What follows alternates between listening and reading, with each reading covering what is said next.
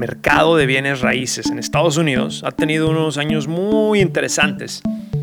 Y hemos hablado de la dinámica que vivimos hoy en día en donde pues la demanda ha sobrepasado la oferta de casas en el mercado. Y esto ha generado que los precios de las casas sigan subiendo. Y si tú fuiste de los que compró una casa hace 10 años y la has ido pagando, es probable que ahora estés viendo la oportunidad de usar el equity de tu casa para pedir un préstamo HELOC. Hmm. ¿Te conviene poner tu casa, tu patrimonio familiar, como colateral para pedir un préstamo? Bueno, antes de ver si nos conviene o no, analicemos bien qué es un HELOC y cómo se puede usar. FinHabits presenta Hábitos Financieros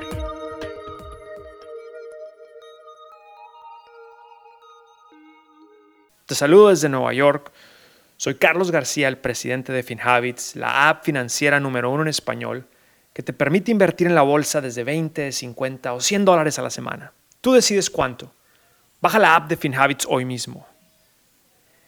El mercado de bienes raíces a nivel nacional en Estados Unidos ha subido más del 50% desde el 2012.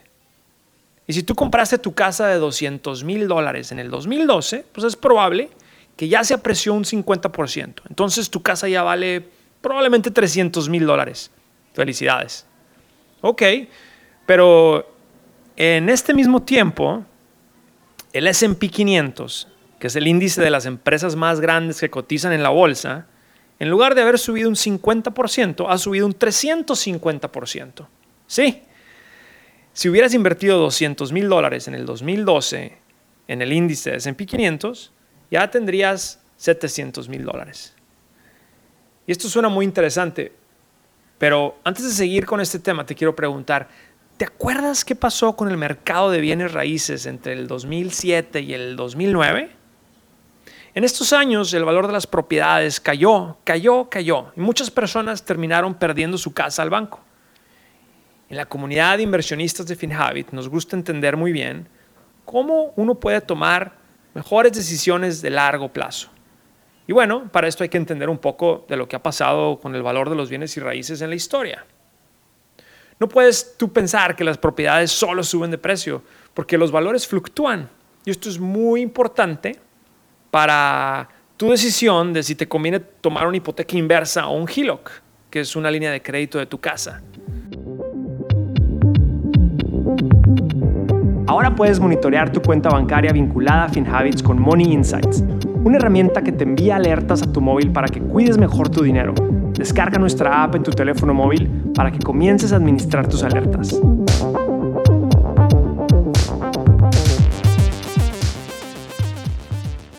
Bueno, hablemos primero de qué es un HELOC. Un HELOC quiere decir Home Equity Line of Credit. Y déjame antes aclarar que un HELOC es diferente a una hipoteca inversa, que generalmente se ofrece a gente mayor de 62 años que quiere recibir dinero por el valor de su casa en los siguientes 10, 20 años. Y un HELOC es diferente a un Home Equity Loan, aunque se parecen mucho. Hoy vamos a hablar de los HELOCs, que se han vuelto muy populares. Un HELOC es una línea de crédito que te ofrece un banco usando el valor de tu propiedad como colateral.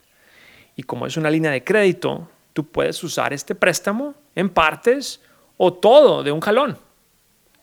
Veamos con un ejemplo.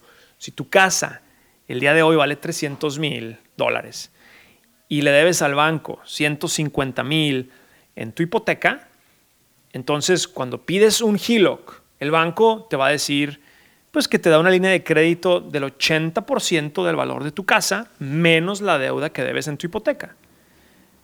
Esto quiere decir que, el 80% de los 300 mil, pues serían 240 mil dólares.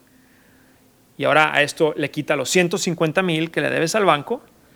Eh, y quiere decir que te, el HELOC sería de 90 mil dólares. Ajá, suena muy bien. No te los va a dar de un trancazo, pero tú puedes ir pidiendo dinero basado en esta línea de crédito de hasta 90 mil dólares.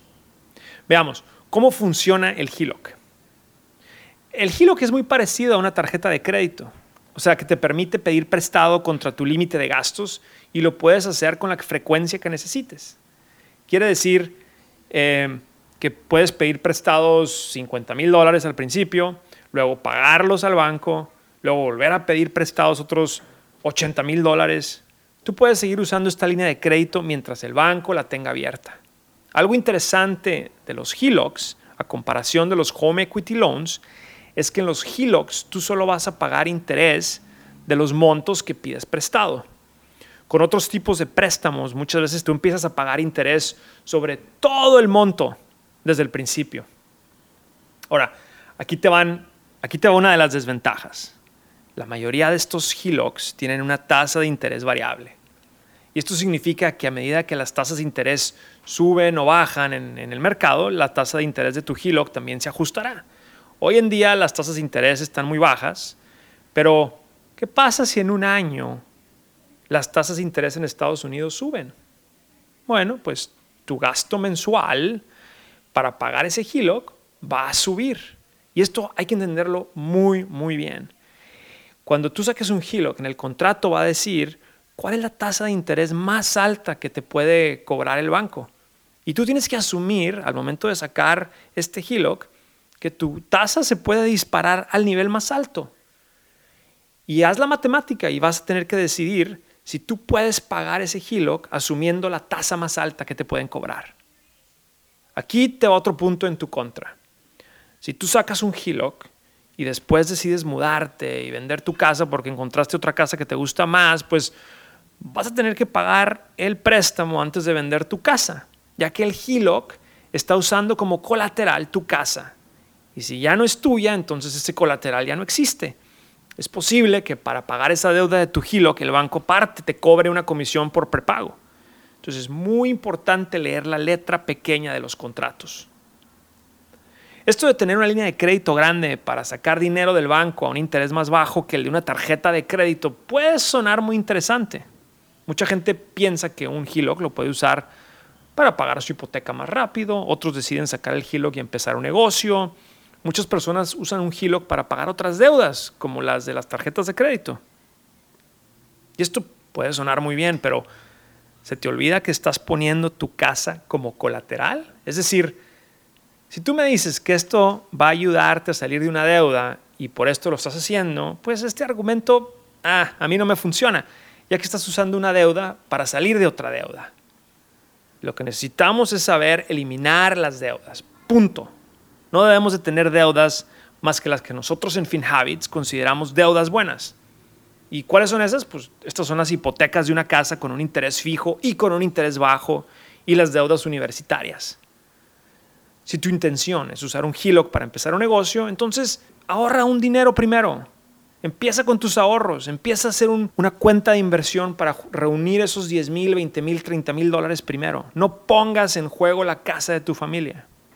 Si tu intención es pagar tu hipoteca más rápida con el HELOC, pues explora primero a ver si puedes refinanciar esa hipoteca a una tasa más baja con un interés fijo. Y si vas a usar el HELOC para necesidades básicas, quiere decir, si necesitas dinero extra para las compras diarias y tienes problemas para llegar a fin de mes, pues no vale la pena arriesgarse con un HELOC. Pon tus finanzas en forma antes de asumir deudas adicionales. Si vas a usar el HELOC para comprar otra propiedad para rentar, ten mucho cuidado, porque si no te salen los números, puedes perder ambas casas. Fíjate bien en los costos, hipoteca, impuestos, costos de mantenimiento, etcétera, para ver si te conviene y si vas a hacer un buen negocio. Tener dos casas es como tener dos preocupaciones. Si te sale bien el negocio, pues entonces adelante, pero si no, son dos dolores de cabeza. A mí en lo personal no me gustan los HELOCs no me gusta poner como colateral la casa o uno de los activos más importantes que tiene mi familia. Como hablamos al principio, las casas pueden bajar de valor. Y si tú tienes un HELOC y la casa baja de valor, es probable que el banco tenga la opción de cambiarte los términos o te force a pagar una parte del préstamo de forma apresurada. Y si no puedes pagar este HELOC y no puedes pagar tu hipoteca, pues vas a perder tu casa. Recuerda que los hábitos financieros son fundamentales para tener éxito en esta vida. Y lo más importante es ir desarrollando estos hábitos poco a poco. Yo te recomiendo que empieces desarrollando el hábito de invertir en tu futuro. Planea a futuro. Si no lo has hecho, baja la app de FinHabits y empieza a invertir en tu futuro hoy mismo. Muchas gracias. Gracias por acompañarnos en este episodio de Hábitos Financieros. Soy Carlos García de FinHabits. Este podcast es producido por FinHabits Inc.